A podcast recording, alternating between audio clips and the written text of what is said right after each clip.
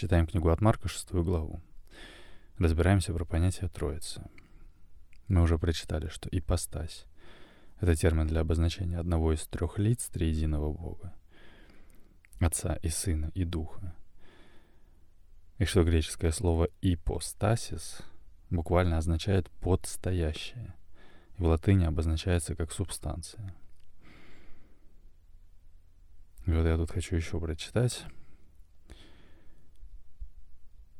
про субстанцию, что, как правило, именно субстанции приписывают свободу, как возможность определять саму себя лишь посредством своих собственных оснований. То есть она не может и не должна иметь сторонней по отношению к себе действующей силы. Монизм подразумевает наличие всего одной субстанции. Дуализм — двух. Духа и материи. Взгляды, согласно которым субстанций много, называются плюрализмом. И вот тут про материю еще, если открыть. Материя. От латинского материя — вещество. Философское понятие, которое обычно означает нечто, что формирует окружающую реальность, из чего образовано все существующее в мире. Первоначально к материи относили только телесное, вещественное, имеющее массу, протяженность, локализацию, то есть положение или местонахождение в пространстве – Различные философские школы противопоставляют материи дух, разум, сознание, идею, Бога. В идеалистической философской традиции материальный мир является проекцией, в скобочках, отражением, порождением мира идей, который считается первичным относительно всего материального. В материалистической философской традиции категория «материя» обозначает объективную реальность, которая существует вне зависимости от наблюдателя и первично по отношению к сознанию, в скобочках субъективной реальности.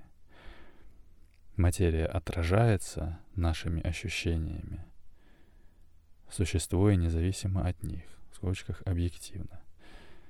Потому что объект — это то, на что смотрят, а субъект — это тот, кто смотрит. Посмотрим тут. Идеализм. Французского идеализм через латинское идеализ, от древнегреческого идея, то есть идея. Термин для обозначения широкого спектра философских концепций и мировоззрений в основе которых лежит утверждение о первичности идеи по отношению к материи. То есть идеализм от слова «идея». И обратно. Атрибутами материи, всеобщими формами ее бытия являются движение, пространство и время, которые не существуют вне материи – Точно так же не может быть и материальных объектов, которые не обладали бы пространственно-временными свойствами. Окей. И теперь вернемся на статью про Троицу. Читаем дальше.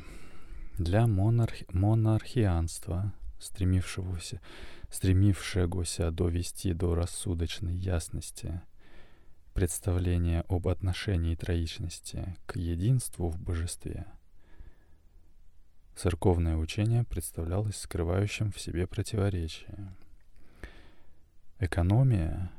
Экономия-догмат о божестве Христа по этому воззрению была отрицанием монархии-догмата о единстве божества. Чтобы спасти монархию, не отрицая, безусловно, и экономии, представлялось два возможных пути. Или отрицание личностного различия Христа от Отца, или отрицание Его божества. Сказать ли, что Христос не есть Бог, или наоборот, что Он-то и есть именно сам единый Бог.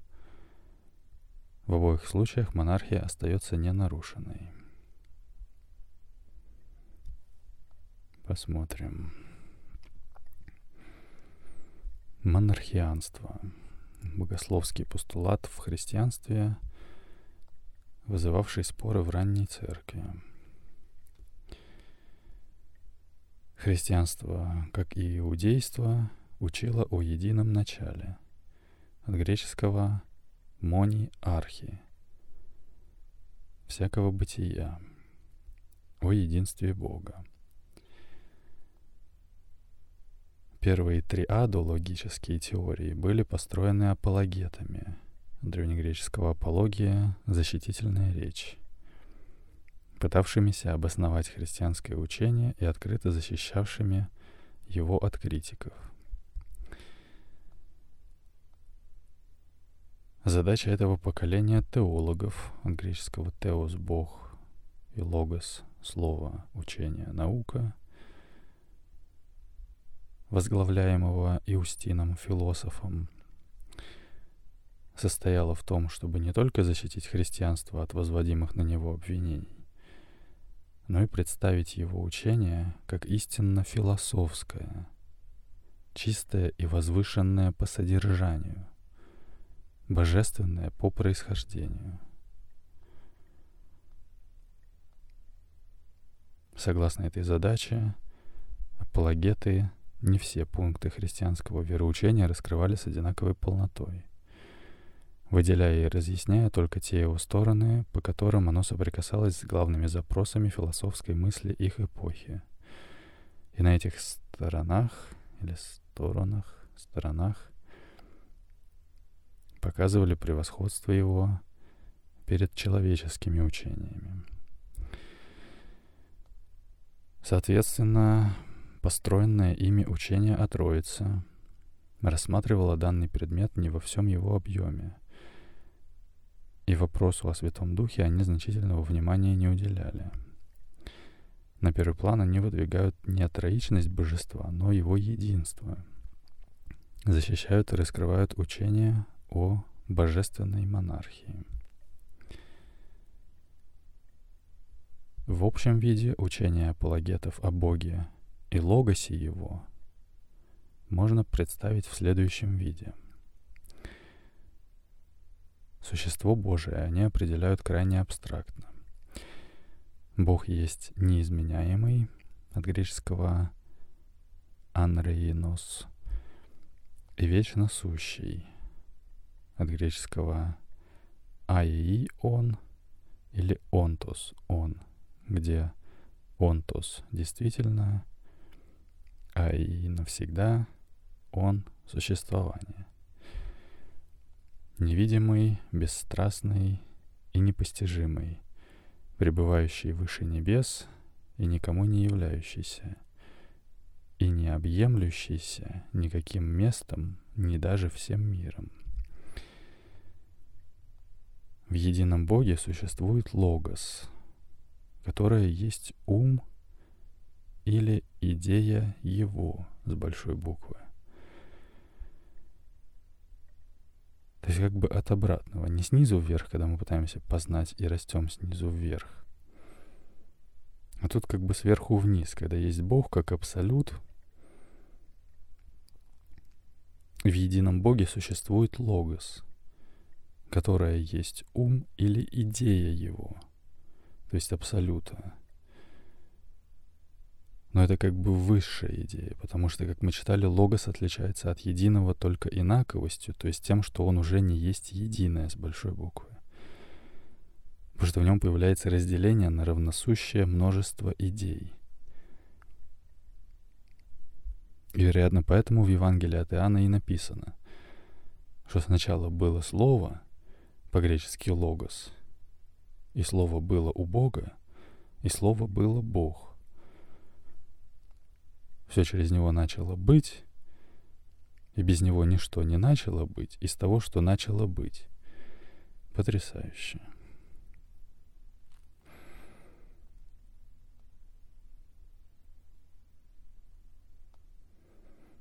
Еще раз, в едином Боге существует логос, которая есть ум или идея его с большой буквы.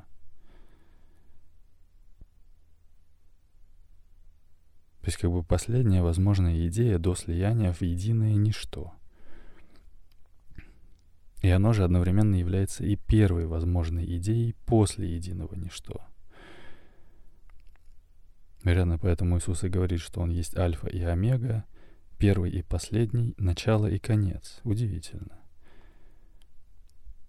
И что Он к Отцу Своему идет и так далее. Потому что Отец не в значении Папа, а в значении источник начала чего-либо. И вот было единое ничто, а логос — это высшая идея, последняя перед слиянием в единое. Если рассматривать это с точки зрения роста снизу вверх. Но если рассматривать это с точки зрения творения сверху вниз, то эта высшая идея в то же время является и первой. И, вероятно, потому и оказывается, что ноль и бесконечность — это одно и то же. Потому что, как мы говорили, между 1 и 3 есть 2, но это дискретность, то есть прерывистость или разделенность. Но между 1 и 2 есть также 1.5, 1.25, 1.125 и так до бесконечности. Если изобразить эти деления черточками на бумаге, то когда мы поставим бесконечное множество черточек, то все сольется в единое ничто. Потому что там уже как бы не будет никакого разделения. И вот логос, как я понимаю, это вот то самое последнее существующее разделение перед слиянием в единое. Но оно же одновременно и самое первое разделение после единого. Потрясающе.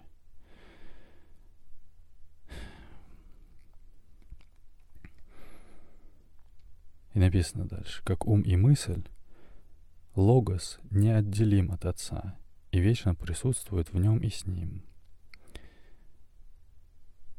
Идея логоса в таком виде была введена в греческую философию еще Гераклитом. Отчасти использовалась Платоном и нашла свое наивысшее развитие у Филона Александрийского. Заимствованную у Филона идею логоса апологеты самостоятельно развили в христианском духе. Они сделали ее центральным пунктом христианской религии — и с этой точки зрения осветили все вопросы не только религиозного характера, но и историко-культурного. В их воззрениях логос был, с одной стороны, прогрессивной исторической силой, присутствовавшей как в пророках, так и в древних философах, а с другой было связано с учением о воплощенном Христе — Во втором веке Иустин философ в, в кавычках, разговоре с Трифоном Иудеянином говорит, что некоторые в его время отрицали личность Бога Слова, признавая его лишь силой от греческого «динамис» — Отца, которую Отец то проявляет — то возвращает в себя. Тем не менее, следствием из воззрений являлось то, что в отношении к вездесущую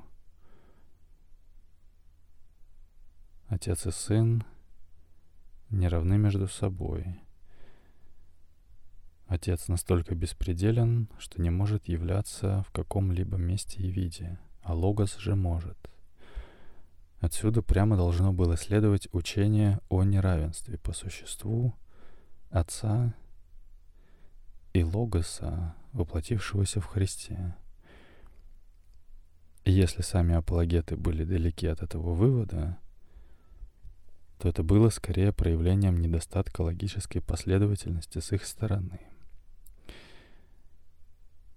Предложенные апологетами и Иринеем Леонским ответы на вопрос, чей сын Иисус Христос, не были удовлетворительны ни с философски логической, ни с религиозной точек зрения.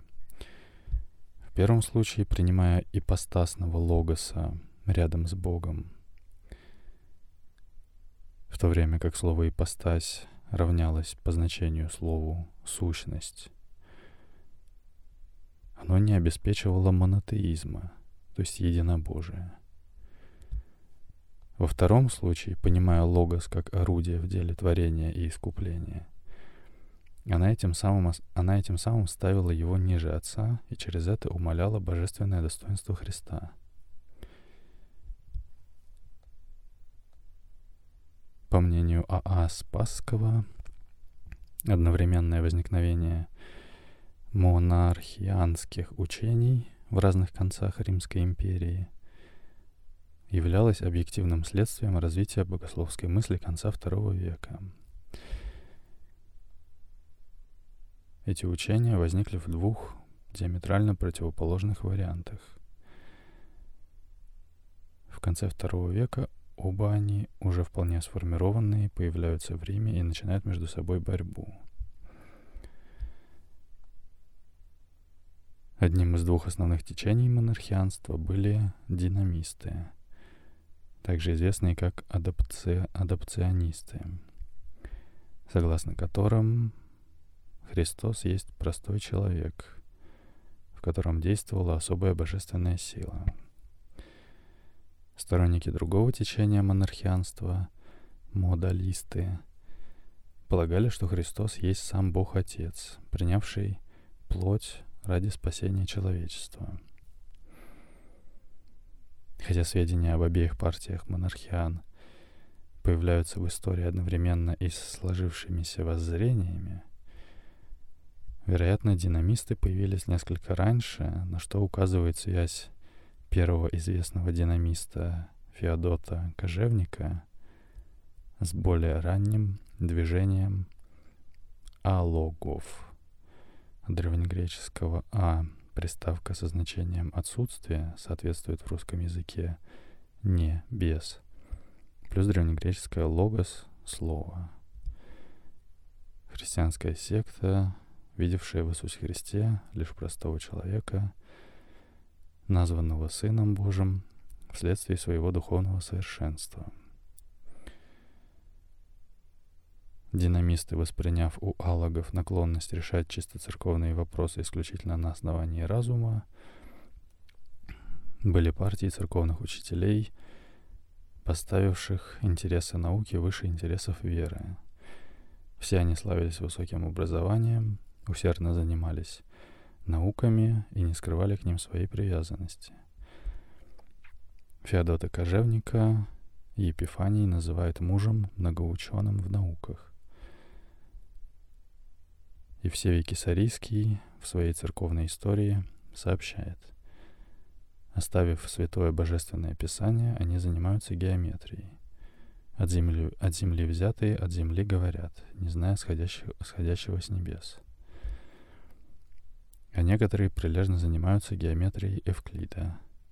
Они восхищаются Аристотелем и Теофрастом, Галена чтут почти как Бога. Далее Евсевий сообщает, что в своих исследованиях священного писания ими были составлены критически проверенные списки канонических текстов.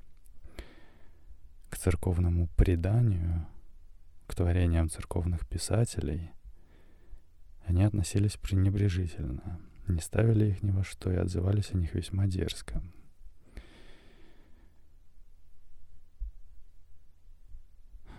Одним из первых известных представителей другого течения монархианства, модалистов,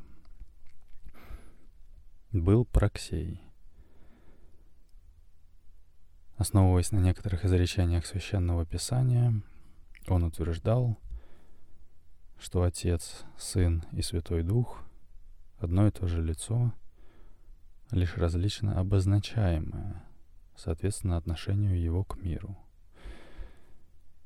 Христос был сам Бог Отец, а имя Сына относилось только к человечеству Христа. Тертулян, опровергавший это учение в своем сочинении «Адверсус Праксиам», называл его патрипассианством,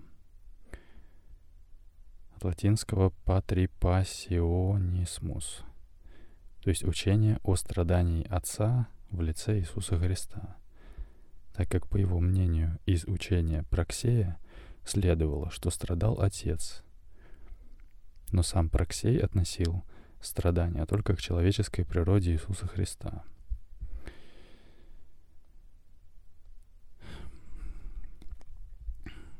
Самостоятельное развитие монархианства представляет учение Савелия, которое в течение долгого времени играло значительную роль в истории христианских догматов и рассматривается как особая ересь.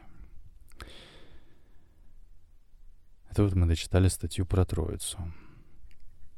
Интересная, подробная, разнообразная статья. Можно про учение Савелия тогда тоже посмотреть. Савелий Птолемаидский, епископ Птолемаиды Пентапольской, основатель савелианства, учение о лицах Святой Троицы, признанного еретическим. Биографические сведения о нем очень скудны. Известно только, что он был родом из Птолемаиды, Ливийской, в Пентаполисе, и жил около середины третьего века ввиду того влияния и уважения, которым пользовался Савелий, Савелий у современников, некоторые немецкие писатели, в скобочках Вальх, Дернер и другие, предполагают, что Савелий был облечен званием пресвитера. Можно также предполагать, что Савелий получил широкое научное образование и был тонким мыслителем и диалектиком – его систему по своей полноте последовательности и законченности занимает в школе патрипасианских антитринитариев такое же место, как система Павла Самосацкуго в школе антитринитариев евионейских. Бог в самом себе, находясь в состоянии совершенного покоя или молчания от греческого «сиопон», тишина. Есть чистая монада, чуждая всякого развлечения, от греческого «монос» — «один», простая сущность, то, что не имеет частей, совершеннейшее единство. Но, выходя для творения и промышления о мире из своего молчания и становясь словом говорящим — он является в трех различных формах — Отца, Сына и Духа.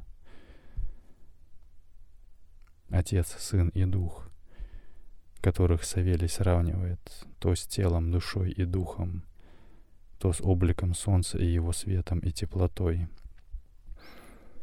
составляют собой таким образом три лица от греческого просопа, посредством которых постепенно – проявляет себя в мире божественная монада. Но эти просупа — суть не лица в смысле действительных самостоятельных лиц, а в смысле только внешних форм обнаружения монады в мире, которые поэтому имеют действительное значение только по отношению к миру — в Ветхом Завете Бог является как дающий законы людям Отец. В Новом Завете Он явился как спасающий людей Сын и продолжает являться как освящающий их Дух. Когда открывался в мире Отец, еще не существовал ни Сын, ни Дух. А когда стал открывать себя Сын, перестал существовать Отец. С началом же откровения Духа перестал существовать Сын. Настанет время, когда и Дух Святой, окончив свое откровение, возвратится в божественную монаду, куда, куда возвратились Отец и Сын. Дионисий Александрийский явился самым сильным и деятельным противником этой ереси, действуя, действуя против нее и устно, и письменно. Александрийский собор 261 года осудил Савелия – Дионисий, епископ римский, которому было сообщено о ереси Савелия, также подверг его осуждению на, сборе, на соборе римском в 262 году. Дионисий Александрийский написал против Савелия несколько посланий к разным лицам, из которых ни одно не сохранилось в, ц- в целости. До нас дошел только незначительный отрывок из послания к Евфранору и Амонию против Савелия. Защищая против Савелия разность личное отличие Бога Отца, Сына и Святого Духа, святой Дионисий увлекся полемикой, полемикой со, своим, со своими противниками и употребил некоторые неосторожные выражения в учении о Святой Троице и Сыне Божьем.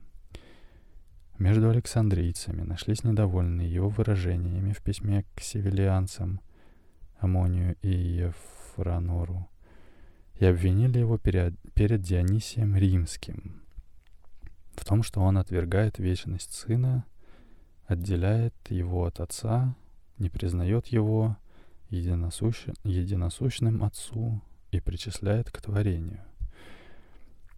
Это заставило Дионисия Александрийского написать к Дионисию Римскому ответное сочинение под заглавием Элекоскай апология. Проверка и извинения, в котором представлены удовлетворительные ответы на все обозначенные пункты обвинения. Если церковные писатели IV века в своих произведениях против арианства – течения в христианстве, названного по имени Александрийского пресвитера Ария, согласно которому Сын Божий — это не Бог, а Божие творение, часто останавливаются на учении Савелия и его школы, то лишь с целью уничтожить упрек, который делали православным ариане, будто православные своим учением о единосущии Сына Божия с Богом Отцом, по примеру Савелия и его последователей — уничтожают ипостасное различие между первым и вторым лицами Святой Троицы, отождествляя их и сливая в одно лицо. В общем, ладно. Это мы, получается, читали про логос или про слово, как про сына. Еще читали про Святой Дух, про два лица Троицы. Еще можно тогда попробовать почитать что-нибудь про Отца. Напишу в поиск. Бог это.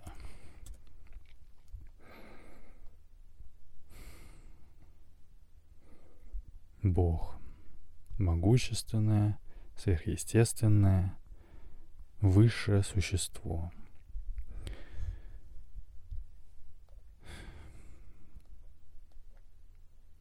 Славянские языки не обнаруживают достоверных следов индоевропейского наименования Бога, Верховного Божества, в кавычках Диеус, Диеус.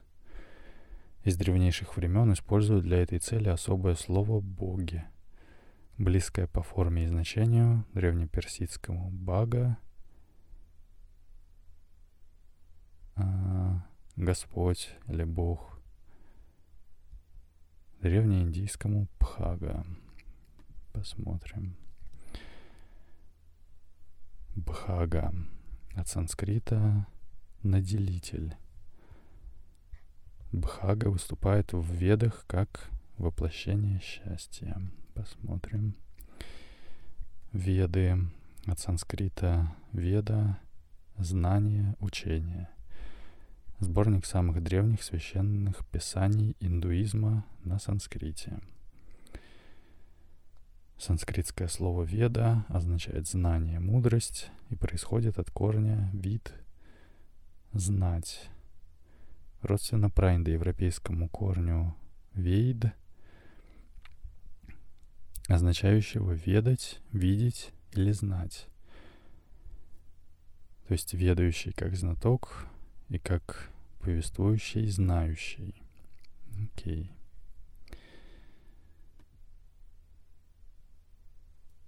И вот Бхага выступает в ведах как воплощение счастья.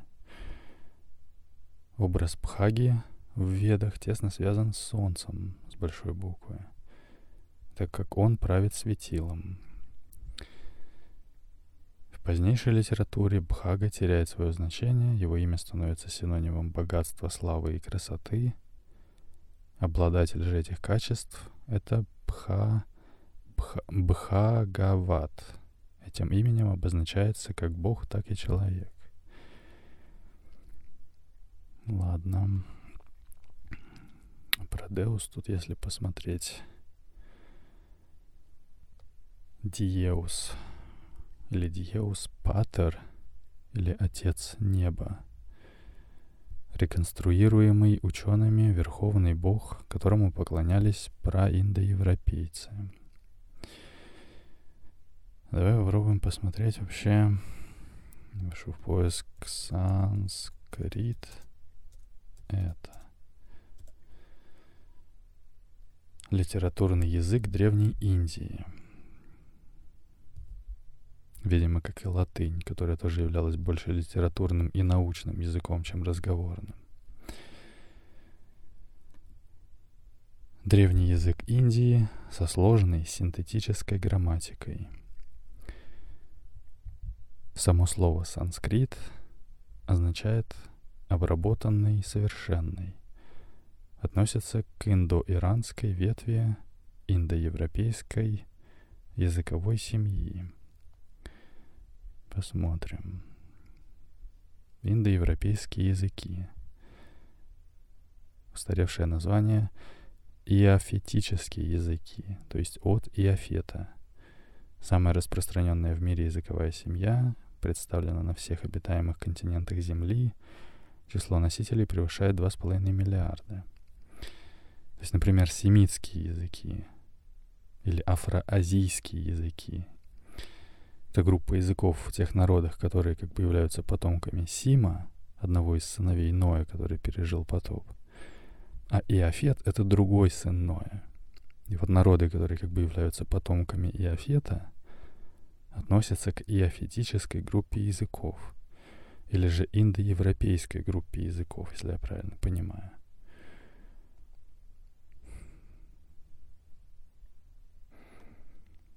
А про индоевропейцы тут теперь еще, если открыть. Про индоевропейцы. Или протоиндоевропейцы. Носители праиндоевропейского языка, жившие на прародине индоевропейцев – согласно курганной гипотезе, примерно в 4000 году до нашей эры, в скобочках 6000 лет назад, во время энеолита, энеолита и раннего бронзового века.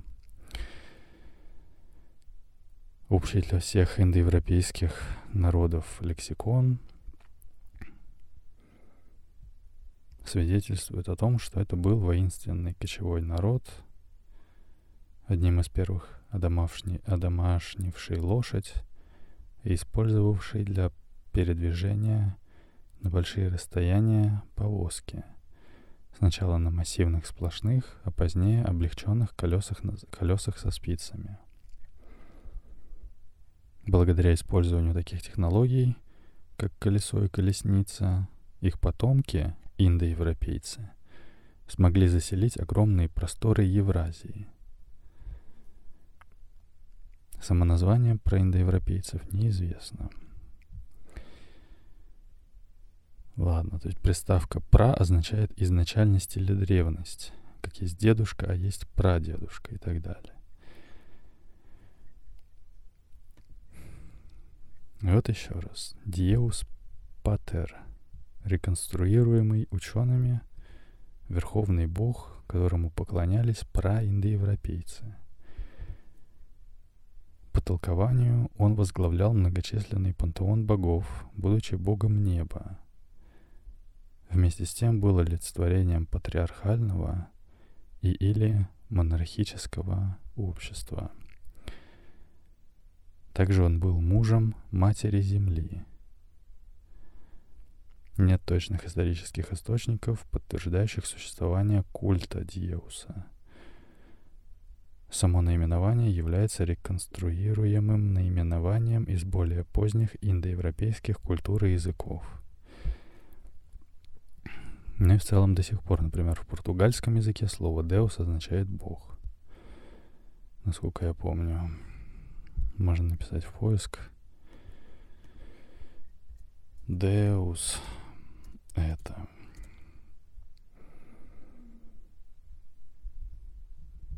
«Деус» — латинское слово, обозначающее «бог» или «божество». Также титул римских императоров —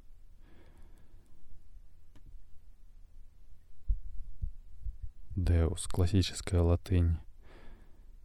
Deus, церковная латынь. Deus. По-разному немножко произносится. Это латинское слово, обозначающее, означающее «бог» или «божие». На английском «God» или «deity».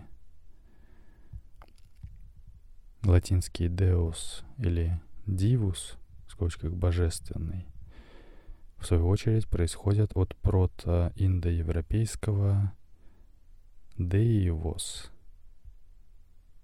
что означает «небесный» или «сияющий». От того же корня, что и «диеус», реконструированный главный бог протоиндоевропейского пантеона. В общем, тут еще надо больше читать.